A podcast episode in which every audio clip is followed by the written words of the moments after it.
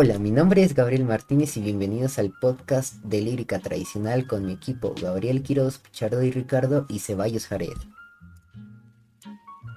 La lírica tradicional es el conjunto de textos literarios, ya sean orales o escritos, y que se han transmitido de generación en generación por lo largo del tiempo. Por lo general, él o los autores de este tipo de textos son desconocidos, es decir, se trata de autores anónimos que ya sea por diversión o distracción hicieron popular algún texto escrito u oral, al cual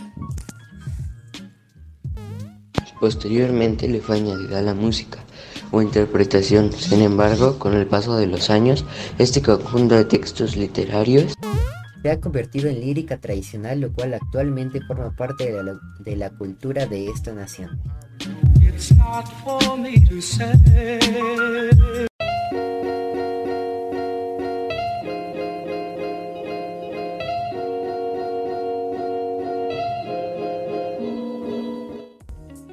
Bueno, pues yo vengo del podcast de Gabriel Martínez Ricardo Pichardo, Eduardo Jared y yo, Gabriel Quirós.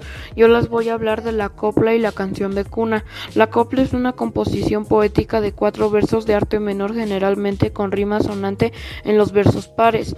Y la canción de cuna es una canción de ritmo suave y relajante para arrullar a un bebé y ayudarle a dormir.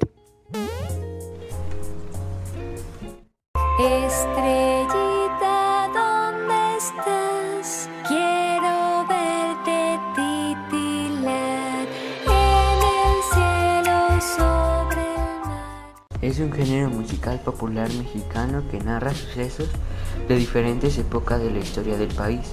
Tiene su origen en el romance español.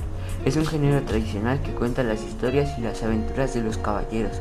El corrido mexicano tuvo su mayor auge durante la Revolución Mexicana.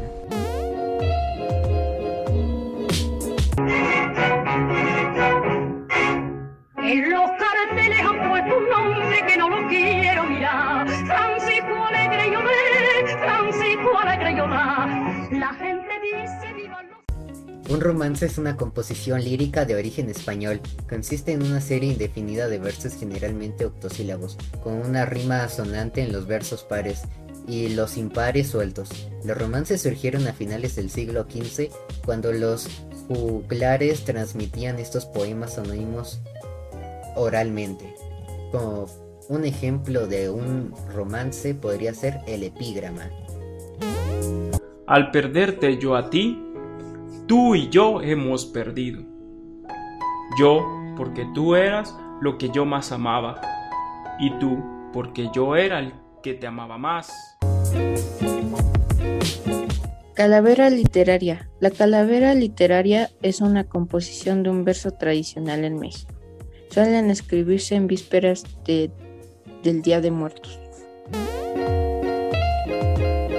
La muerte llegó a la escuela porque quería estudiar, pero estaba muy flaca y no la quisieron aceptar.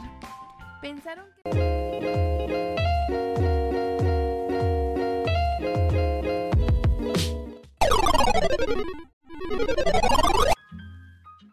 Gracias por escucharnos. De parte de mi equipo y de mi parte, les deseo un buen día y hasta la próxima.